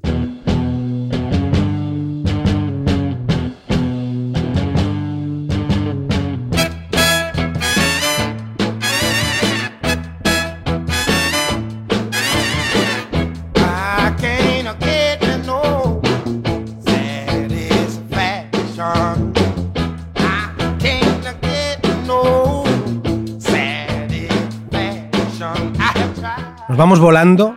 Vámonos volando. Bueno, volando y estrellándonos, claro, sin duda. No vamos Con Otis Redding. Con Otis Redding, sí. Qué buena canción has elegido, ¿eh? He escogido una buena canción. Tú sabes Ya sé- por qué. ya sé por qué. Sabes- solo tú sabes por qué. La- por. Hay tantas canciones guays de Otis Redding, podría haber puesto Loveman, hay mil canciones. ¿Por qué he puesto Satisfaction? Solo para demostrar que no, cuando la escuché pensé qué mierda de versión de Otis Redding hicieron los Stones. Los Stones. Y luego descubrí que no, que era Otis Redding pasándoles Ah, sí. sus sobre- Les, les, me- le mejoró, les mejoró la canción. sus sobredimensionados testículos, sus gigantexas, se los pasó por la cara a Mick Jagger diciendo, esto se hace así. No, lo que has hecho tú es un buen intento de, debutar- mira. de debutante, pero yo lo hago así. Eso mola un montón. Yo lo hago así, sí. Eso lo hizo, lo hizo Cash también, ¿no? Con algunas canciones. Empezó a hacer Sí. canciones y decirlas, bueno, chicos, os las arreglo. Lo, lo veis súper condescendiente, ¿no? En plan, No, Está muy bien, pero guays. mira, yo la haría así. Así. Y los otros, y los otros es verdad, es mejor así. Vale, pues eh, la muerte de Otis Redding es una de las muertes más famosas del, del rock y desde luego el soul. Y también es una muerte extraña porque esto ha pasado, ha pasado varias veces, ¿no? Que, que se beatifica y santifica a alguien que no era o tan bueno o tan importante o tan crucial para determinado género, para determinada escena o, para el devenir musical de algo, ¿no? Otis Redding, yo soy fan, sin duda, me gustan mucho sus álbumes en Atlantic y todo, pero entre la comunidad del soul y tal, no se le tenía como alguien que iba a ser muy grande. La gente que creía que iba a ser muy grande eran los blancos, porque salió en Monterrey, empezó a- hizo un crossover, hizo en bien lo que Tina Turner haría en horripilante eh, unas décadas después, que es hacer un cruce al mercado blanco y presentarse delante de un montón de hippies fumados que salieron a comprar el álbum. ¿no? Y la prueba es que, el, que, el- que la canción póstuma, que todo el mundo conoce porque también ha salido, como la que tú has puesto antes, ha salido en 2.000 millones de anuncios de turrón, el Sitting on the Dock of the Bay, ya no, ya no, ya no es soul como tal, es- es- es- ha cruzado al, al mercado blanco. ¿no? Pero bueno, ¿cómo murió? Como hizo el, crossover Monterrey y murió, ha quedado canonizado como el, como el epítome del sol, cuando en realidad no lo es. O sea, y, la gente que es muy fan del sol lo pone en, en un discreto número 30 o algo así. O sea, que no, no era uno- no- para, para la gente que le mola mucho el, el, el sol, no era uno de los, de los mega grandes. Pero bueno, en el 67 lo estaba petando muchísimo. O sea, post Monterrey, como te he dicho, tal. Y subieron un, un clásico también de lo, que hemos, de lo que hemos venido diciendo aquí, y más en aviones. Se suben desaconsejablemente. Había, había un momento que había nubarrada y salpicadura y, y aguacero, claramente, y hálito y bocanada sobre no sé qué puta ciudad. Y se subieron todos. Igualmente, no tenemos que llegar a eh, Texas a tal hora. Y se suben todos a, un- a una, a una avioneta que era un Beechcraft eh, H-18 y se la pegan en un lago, en, en- en Lake Monona. O sea, se, se ca- se caen en el lago, o sea, empiezan a, empiezan a- Creo que estaban todos medio dormidos, claro, porque era en mitad de la noche. Y caen en medio del lago y uno de ellos, solo uno de los Barcase, se salva. Wow. Pero era uno que no sabía nadar. ¡No! Esta es la parte que no entiendo. No, no. A ver, sería bastante guapo que te lo hubiera contado. Se salva uno y luego dice, ¡me he salvado! ¡Oh, Glu, glu, glu. mierda! Se me había olvidado que no sé nadar. Pero no, sí que se salvó, o sea, se salvó de verdad. ¿Cómo se salvó? Pues no lo sé, tío. A lo mejor, yo qué sé, Wow. un delfín. Flotó. Flo- hizo el muerto. Flotó, no lo sé, no lo sé, porque seguro que en aquella época chaleco, nada, nadie llevaba nada. de nada, ¿no? Bueno, pues sí, se salvó, pero murieron todos. No solo murió Otis Redding, sino que murieron los Barcade, su banda de acompañamiento. Murió todo el mundo en aquel avión, menos ese tío que ahora, siempre que hay que grabar algo de Barcade, siempre le llaman a él, que Claro. es el superviviente no nadador. Que tocaba de- el triángulo. Era, el menos, era el menos músico. Era Yoko. Era el Yoko de los Barcades. Trumpi, trumpi, trumpi, pero ahora es el héroe de los Barcades. Pues así murió Redding. Y, fu- y fue una, y fue una puta tragedia. ¿Cómo me acojonan los aviones, eh?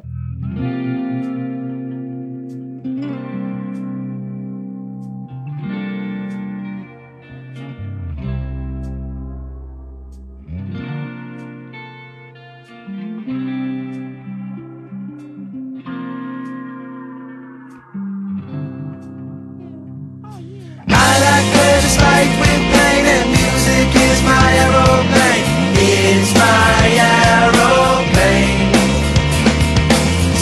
Sweet and sour Jane and music is my aeroplane. It's my aeroplane. With pain. That motherfucker's always spike with pain.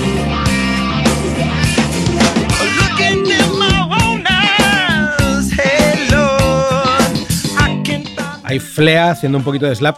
It's my aeroplane. Voy a hablar de Alilla, no voy a hablar de los Peppers. Para nada. Pero, me, pero estaba preparando la, la sección de aviones y no podía par- parar de pensar en, en la canción de Aeroplane de los Peppers, que además me da mucha pena porque es una canción que como está en el disco que ellos demonizaron porque es el disco sin, sin John Frusciante, que es el que hicieron con Dave Navarro, ex James Addiction, es como un disco que tiene canciones todo guapas, que me flipan, Aeroplane me encanta, y ellos como que lo han apartado y es un disco como que no forma parte de, de la discografía buena de los Peppers y a mí esta canción me flipa.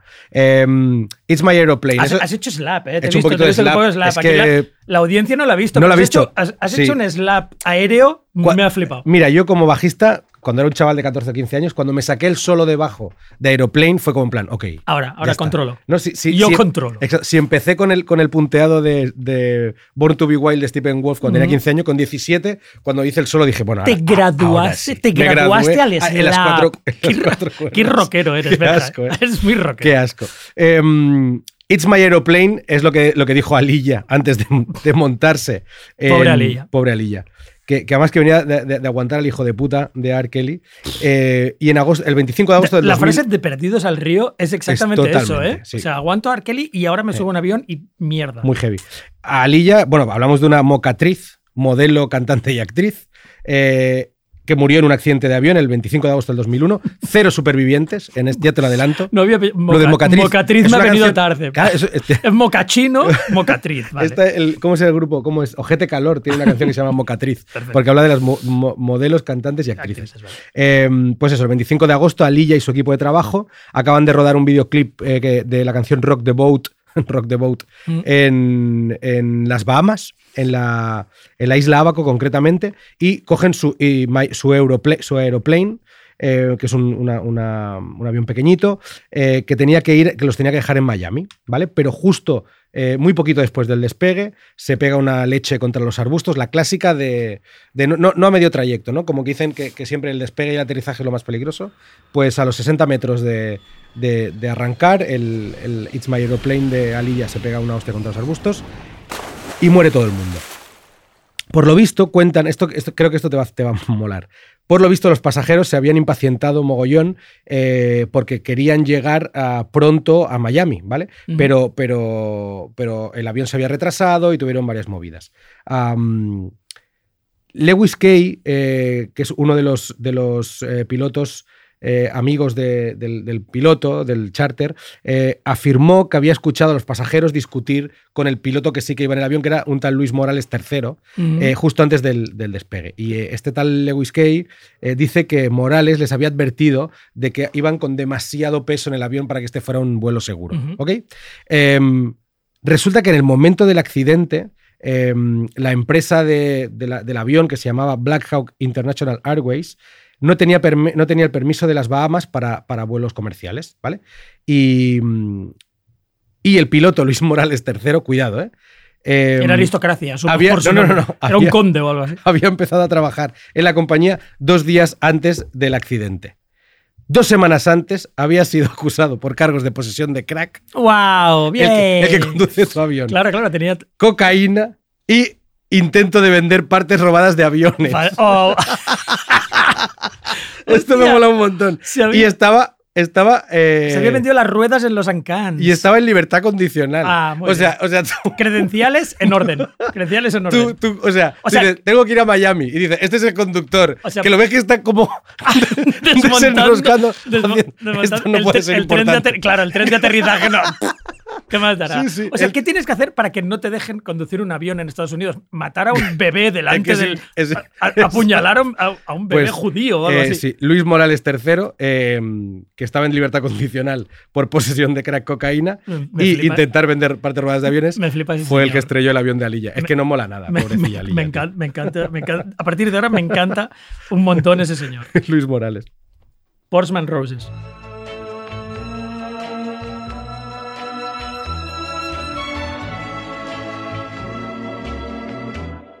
I must make up my mind today. What to have, what to hold. Poor man's roses are a rich man's gold. One's as wealthy as a Esta era Patsy Cline, mm, mitiquísima del country. Eh, yo tengo un problema con esto. tengo, deja, tengo un problema. Tengo un problema. No, yo tengo el típico problema de el country me gustaría que me gustara. O sea, he luchado contra esto durante muchas veces en mi vida y tal. Has Y- y intentado no- meterte el country, pero, me he intentado pero chutar. no me entra el country. no me entra el country. No puedo con el country. Lo, lo considero insoportable, pero me encanta. Todo lo de. lo- Es- los artistas de country me encantan. Las biografías me flipan. O sea, hay una de, de Nick Toches sobre. De Nick Tochas. De Nick Toches sobre, sobre artistas de country que es alucinante y un libro que me encantó. Pero no puedo. No puedo escuchar eso. Pero me pongo New Age no cuando puedo lo leo. escuchar esta mierda. No puedo- la vida es demasiado corta. No puedo escuchar esta mierda. Pero ¿vale? mola, me pongo gangsta Pero me, rap. enca- me encanta Patsy Cline, me encanta todo lo que representa. Vale, pero, pero no puedo con ello. Em, esta es una canción que se llama Portsman Roses, que la letra también es muy guapa. Y el 5 de marzo es del 56. Pero el 5 de marzo de 1963, eh, Patsy Cline, eh, otro, tres artistas de country. Es el día, ¿sabes el día que la música murió? Esto es el día que el country murió. Eh, no, no lo llaman así, me lo acabo de inventar, pero a partir de ahora, digo yo, Kiko Amat dice que se va a llamar así ese día. Otro artista de country que era Hawkshock Hawkins y un tío con el mejor mote de la historia en el country y todas partes es Cowboy Copas. ¡Wow! Mm. Cowboy Copas. Está pidiéndote a Me gritos la bromita y no la vamos a hacer. Pero Cowboy Copas, si entras en un bar, o sea, ¿qué crees que le decía a la gente? Cowboy.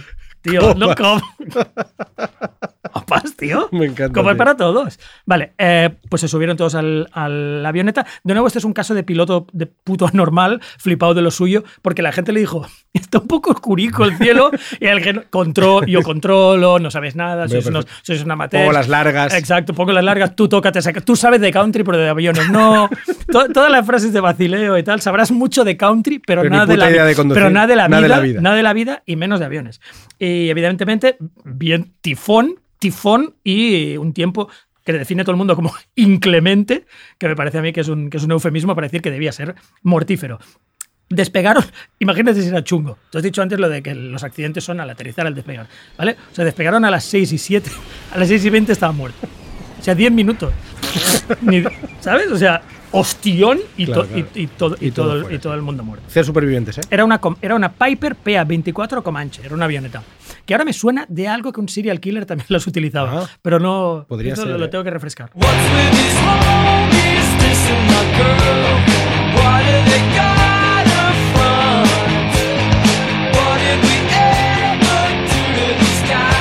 Esto es Buddy Holly de Wither. Eh, Buddy, o sea, evidentemente eh, me, me apetece. Podría haber puesto un mogollón de canciones de, De Buddy, Buddy Holly. Holly, sí, bueno, sí. tampoco mogollón. No porque- faltan, no exacto. faltan. Pero, pero me pasó lo mismo. Estaba, estaba escribiendo el, el trozo de guion de Buddy Holly y me venía todo el rato la canción de Wither. Eh, es flipante, ¿eh? Buddy Holly es alucinante la canción. Es muy guay, es un tema real. ¿Qué, qué le pasó a Buddy Holly, el que era nuestro nerd de los 50 favorito? El, Mm. el- el rocker de, de gafas de pasta, Sí. tío. Eh, Mm. Pues que el 3 de febrero del 59. Yo creo que se hacía un poco el nerd, ¿eh? Luego debía Sí, ser, puede un, ser. Un, un follador, un follador enloquecido. Bueno, igual- No, no lo creo, lo sé. Ya, sí, lo, lo era. Pero igual se lo encontró, no se lo esperaba. Claro, no Entonces era- iba como, como, es peor, como ¿eh? pollo sin cabeza después. Claro, cuando has sido el feíto de la clase y de Claro, golpe todo el mundo te fela en lavabos, te vuelves medio loco. Totalmente. ¿Qué le pasó a Buddy Holly? Pues como ha dicho Kiko antes, si el día de. que ha mencionado el día que la muerte murió, pues es el día que. que El día que la muerte murió. Ah, es el día que la. y todo el mundo vivo ya para No, siempre. y nadie te decía nada, ¿eh? Los técnicos han dicho, "Ah, es eh, la- razonable, razonable. El día que la música murió. Eh, fue el día que Buddy Holly se estrelló con su avión y en el que también iban Richie Valens, el autor de La Bamba, Mm. y Big Bopper, otro grande. E- Es como. ¿Qué? Como si ahora mismo fueran en el mismo avión Maluma, Bad Bunny y J Balvin y el avión Totalmente. se cayera. Es heavy, Sí, ¿eh? sí, sí. Es poca broma. Eh, total, los tres fallecieron en un accidente aéreo cerca de la, peque- de la pequeña localidad rural de Clear Lake en Iowa. Eh, la cosa es que Buddy Holly en esa época estaba de, de gira por el centro de los Estados Unidos y Richie Valens y Big Bopper se habían unido a la gira, o sea, que iban de gira con él. Eh, las condiciones climáticas, como no, otra vez. eh, día de mierda más avioneta chunga eh, mandaba. Buddy Holly quiere ir, o sea, es decir, es realmente es chungo, pero es Buddy Holly el que presiona por coger ese avión porque tenía prisa por continuar con la gira y, y- y llegar a su próximo evento, que creo que era en Minnesota. Y, y la cosa es que está en que, en que Richie Valens, igual que le había pasado a, a Cliff Burton, el bajista de Metallica, estaba en, en el, en el tren, o sea, ¿cómo es? En la pista de- del avión, jugando a cara o cruz si subirse al avión o no con Sí. otro músico. Mm. Y, y tuvo pues la mala suerte de que le tocara, pues no sé si Caro Cruz, se subió al avión con Big Bopper y con, y con Buddy Holly y... Con Richie Valens. y- o, sea, el- o sea, propio Richie Valens se subió Ah, con. Holly, Vale. con Holly y con Big Bopper y, y murió también allí. Eh, una pena. Yo siempre recuerdo el día de pequeño que vi el biopic de La Bamba Sí. y recuerdo como muy intensamente el rodaje de, de la secuencia de, de cómo se monta en el avión el, el tío que interpretaba a, a Richie Valens en la peli. Y, Yo, y a- eh, sí, ese biopic, eh, perdona, con- continúa. interrumpí. que me acojonaba un huevo, la verdad. Yo no sé cómo podían, mon- o sea, no sé por qué se montaron en ese avión. Yo creo que, yo creo que la ictericia, el, el pruito este que me sale, la ictericia ahora que me sale cada vez que escucho La Bamba es por el videopic. Claro. Porque la primera vez que Dramático. wow, qué canción. Segunda vez, hostia, la cuarta vez, cuando era omnipresente en los 80 ya me empezó, Claro. me Pues empezó que además hubo la cover aquella de los lobos, que era como. sí. Ah, ¿Te Exacto. Al final era ya como los pajaritos, era algo que ya odiabas solo Era escuchar la primera. tema. Que, eh, además era Twist and Shout, no era como la misma canción, Sí, era como bueno, el mismo. hay 2000 Twist and claro, claro. Vamos a por otra.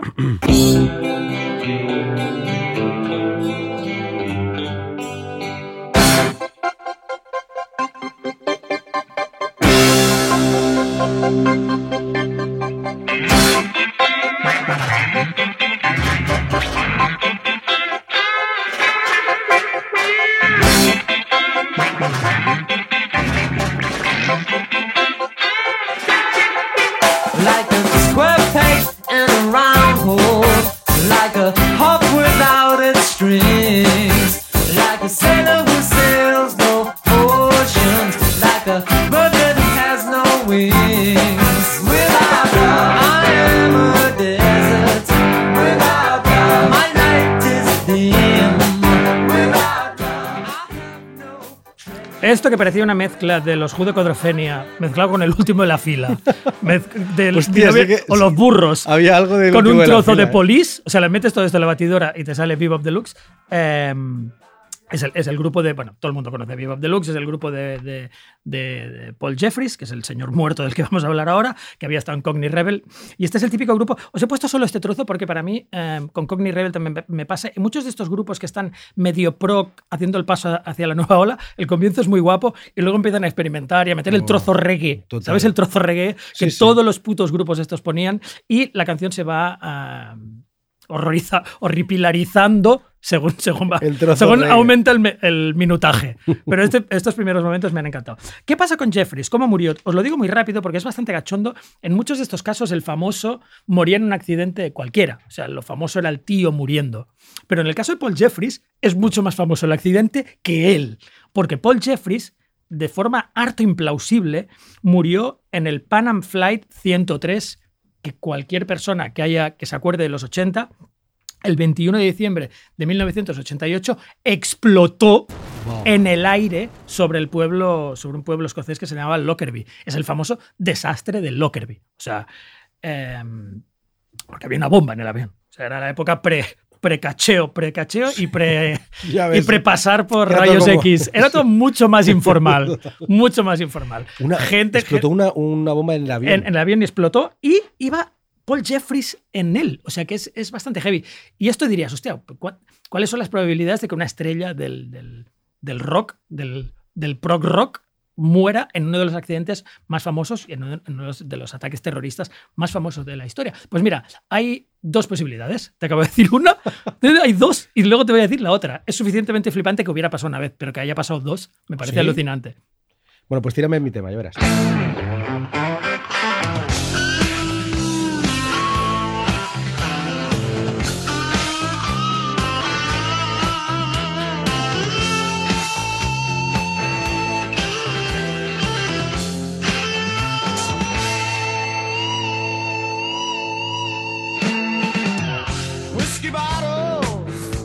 Estos son los Liner Skinner y la canción eh, That Smell.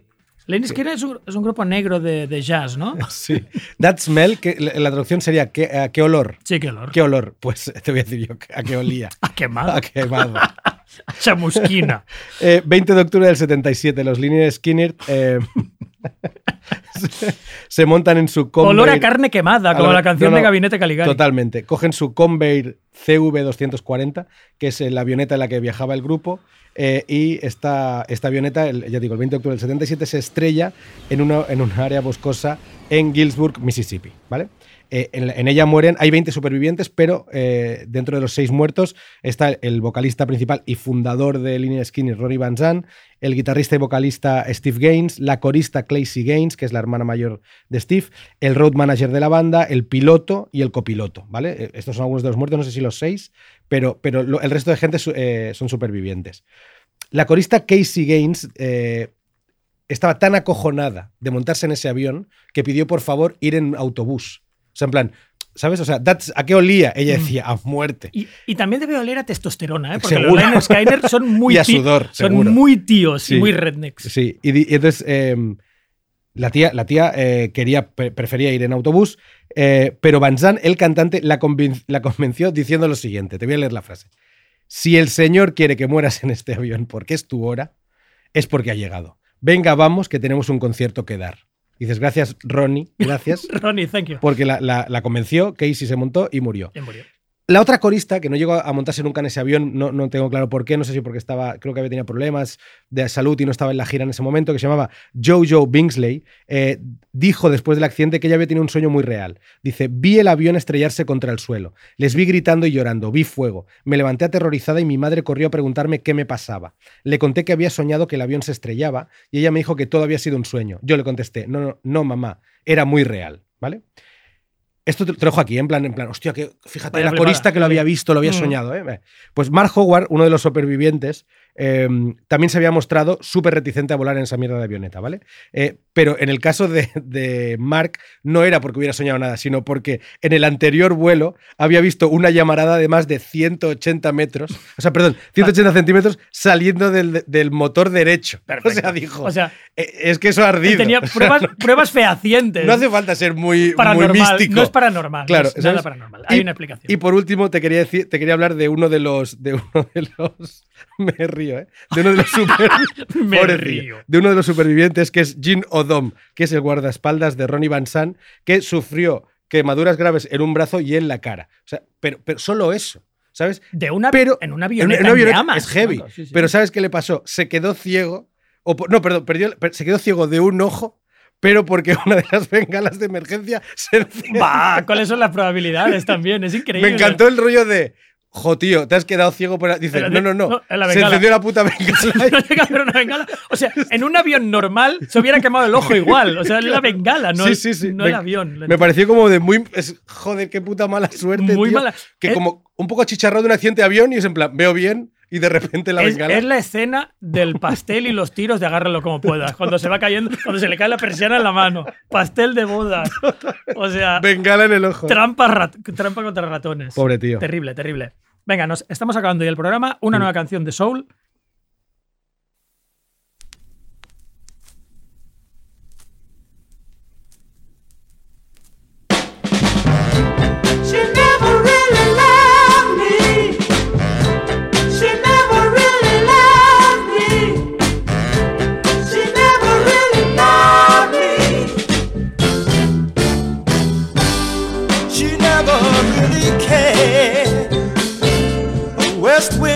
My baby, and she did obey. Típico sonido Detroit, un smasher de Northern Soul que conocen cinco personas y media en todo el planeta. y la ellas media tú. soy yo. La media soy yo. Eh, pues el autor de esta canción tan súper guapante, que me encantaría poneros entera, pero no tenemos tiempo, es un señor que nadie conoce, que se llama James. Es- El, el- el apellido tiene cojones. De Buener. De De Bueneure. ¿eh? Como es de buen rollo, pero De de, Buener. ¿vale? De Buener. Vale, pues este tío también eh, había hecho un par de singles ignotos en los 60, que solo también bailaron cuatro tísicos en, en el norte de Inglaterra durante dos meses de, de los 60. Y este señor ya debía pensar, se sube a un avión y debía pensar, bueno, estoy condenado al anonimato para siempre, jamás. Ya nadie nunca mencionará mi nombre, eh, nunca más. Error. ¿En qué puto avión se subió James de Buen Rollo? En el AA Flight 77 del 11 de septiembre ¡No! del 2001. Sí, querido amigo, uno de los autores de uno de los smashers más desconocidos del Soul se la pegó contra el Pentágono. Guau, o sea, es, la- es el avión del Pentágono. Exacto, es el avión del Pentágono. Con lo cual, si googleas ahora el nombre de James Devener, te sale el, el pe- el mini hit de Detroit y, muerto en el puto Pentágono. O sea, es- si lo pones al nivel, yo musicalmente prefiero, prefiero la canción que el Pentágono, totalmente. pe- pero, importancia histórica, Claro, claro. muchísima más la muerte del Pentágono. Sí, sí. Eh, antes de que vayas a la siguiente, te voy a dar el último parte, ¿vale? Tenemos eh, torbellinos y sirocos sobre Vegas y San Vicente, en estos momentos me comunican, eh, un hálito sobre Sitges y San Pere de Ribas y una cierta, un calabobos en, Hombre. de nuevo en Ripollet. El es raro porque sí. todo está pasando, a lo mejor rollo Sauron, no sé, todo, todas las ¿Por, inclemencias por están- por qué será calabobos en Ripollet? Total, hay una varada en, en Ripollet, ¿vale? Y ahí te dejo el, el último parte. Pues mira, te voy, a, te voy a tirar el último muerto, ya verás, vamos.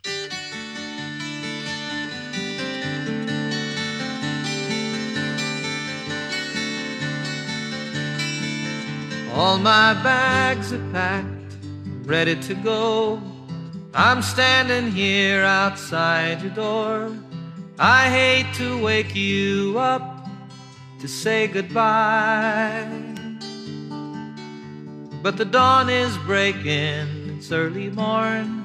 The taxi's waiting.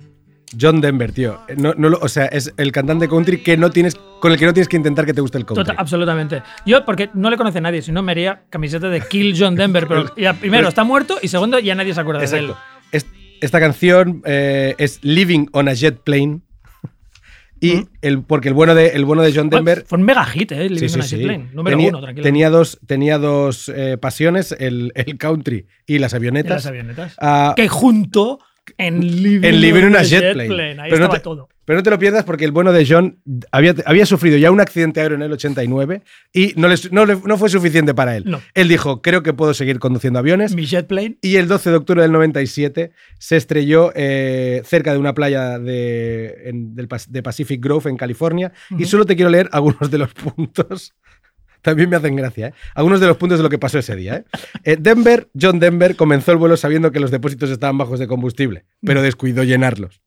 Ah. Dos, el selector de combustible estaba En una situado avioneta, ¿eh? En una avioneta. En una avioneta. Lo El ves se- bajito y no pones gasolina. Totalmente. Dice, el selector de combustible, porque él, él pensaba que llegaba de sobras. Total. Él se- eso lo he hecho yo mucho con el coche. total, con- con- Tú y yo fuimos a Vic una vez y estuvimos a punto de Vale, no llegar. Con la Vespino, Exacto. pero no en una puta avión. Sí, sí. Dice, el selector de combustible estaba situado en un lugar poco común, difícil de alcanzar por el piloto. El selector de Fuera. combustible... No, estaba fuera de la cabina. el selector de combustible no tenía marcas e iba en función del instinto del piloto. del instinto del piloto, es en plan, mm, qué feeling. Pero, pero que iba con Es muy loco. un o avión sea, de los Wright Brothers. Es que yo he flipado con esta lista. Con esta. Dice, las vistas a la gasolina eran no lineales y no estaban marcadas. Es que es todo, o sea, es todo como, esa avioneta Es una de madera, es de madera. ¿sabes? Dice, o sea, el, el- el ingeniero era un hijo de puta. Era, era un serial, era un serial killer. Bueno, un tío que odiaba a John Denver, Esto cosa que es perfectamente ser, comprensible. exacto. Dice, eh, dando como resultado que no tuviera la intuición de la. O sea, claro, me gusta mucho esto. Dice, iba en función del instinto del piloto. Y luego dice, las, las vistas de gasolina eran lineales, re- dando como resultado que no tuviera la intuición al piloto. O sea, que tuvieras que tener intuición ya es, Es chungo. increíble, ya es, chungo. es increíble. Es como cuando vas al médico y te hacen numerar el dolor. Del 1 al 10 que dices, hey tío, me duele mucho. Me duele mogollón. Del 1 al 10 Se dices, me acaba de "No caer un sé". testículo. No tengo números para esa mierda. Y dice, es probable que el combustible del depósito izquierdo del avión se consumiera durante la primera hora de vuelo. Denver tendría, esto me encanta, Denver tendría que haber aflojado su arnés y torcido el cuerpo para alcanzar el selector del combustible. Es como, O sea, tenía que, es levantar- delirante. tenía O que sea, levantarse es- e ir a la cola. ¿Sabes como cuando, cuando en, el, en el parking no, no- no te llegas a meter en la, la que tienes como... Y aparte, ¿cómo gastó tanta gasolina? ¿Qué hizo? Yo qué ¿Qué- sé, ¿Te acuerdas, en, ¿Te acuerdas en Futurama que cuando está en, en Fry está encima de Marte y se hace unos y se- está con el con el con la gasolina al mínimo y se hace unos Frankfurts y se pone el aire acondicionado? John Denver hizo esa mierda. Totalmente. Dijo, qué John Denver calorcito. Hizo, me voy a Sí, poner sí. aire acondicionado y me voy a freír unos gofres. unos gofres, Unos sí, gofres, sí, sí. Dice, ah, vale, dice, al hacer esto es probable que Denver, bueno, no te lo pierdas, Denver, o sea, o sea, tendría, no, sé, no significa que lo tendría que haber hecho, sino que lo hizo. O sea, que aflojó su arnés y torció el cuerpo. Y dice, en el siguiente punto dice, al hacer esto es probable que Denver pisara inadvertidamente el, pedón, el pedal del timón derecho. Es como, como una peli de... No, eh, es el gordo y el flaco. Es el gordo y el flaco. Exacto. Tablón. Y luego por último dice, dice, con el pedal del timón presionado, el avión se habría precipitado hacia un terreno escarpado.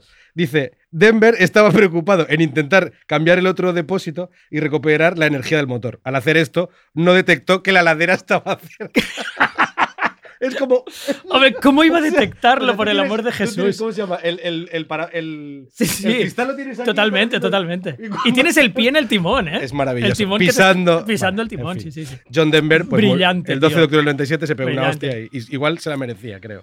Claro, yo te iba a decir, te iba a decir, hostia, a Kenny Rogers no le hubiera pasado. Igual de artista de country mierda, Exacto. pero nadie hace el Totalmente. subnormal como Denver. Como John Denver. Tío. Bueno, en fin. Muy mal, muy mal. eh, muy mal, John. mal. Muy mal. Me lo he pasado muy bien. Sí. Como eh, siempre. eh, Hablando de muertos, Total. me lo he pasado Nos bomba. encanta. ¿Qué te parece si tira- ah, tiramos una cancioncita de las nuestras para Sí. acabar? Que, un poquito de Bowie. ¿Sí? Bailón. Es Always Crashing in the Same Car. Venga. ¿Por qué, por qué esta?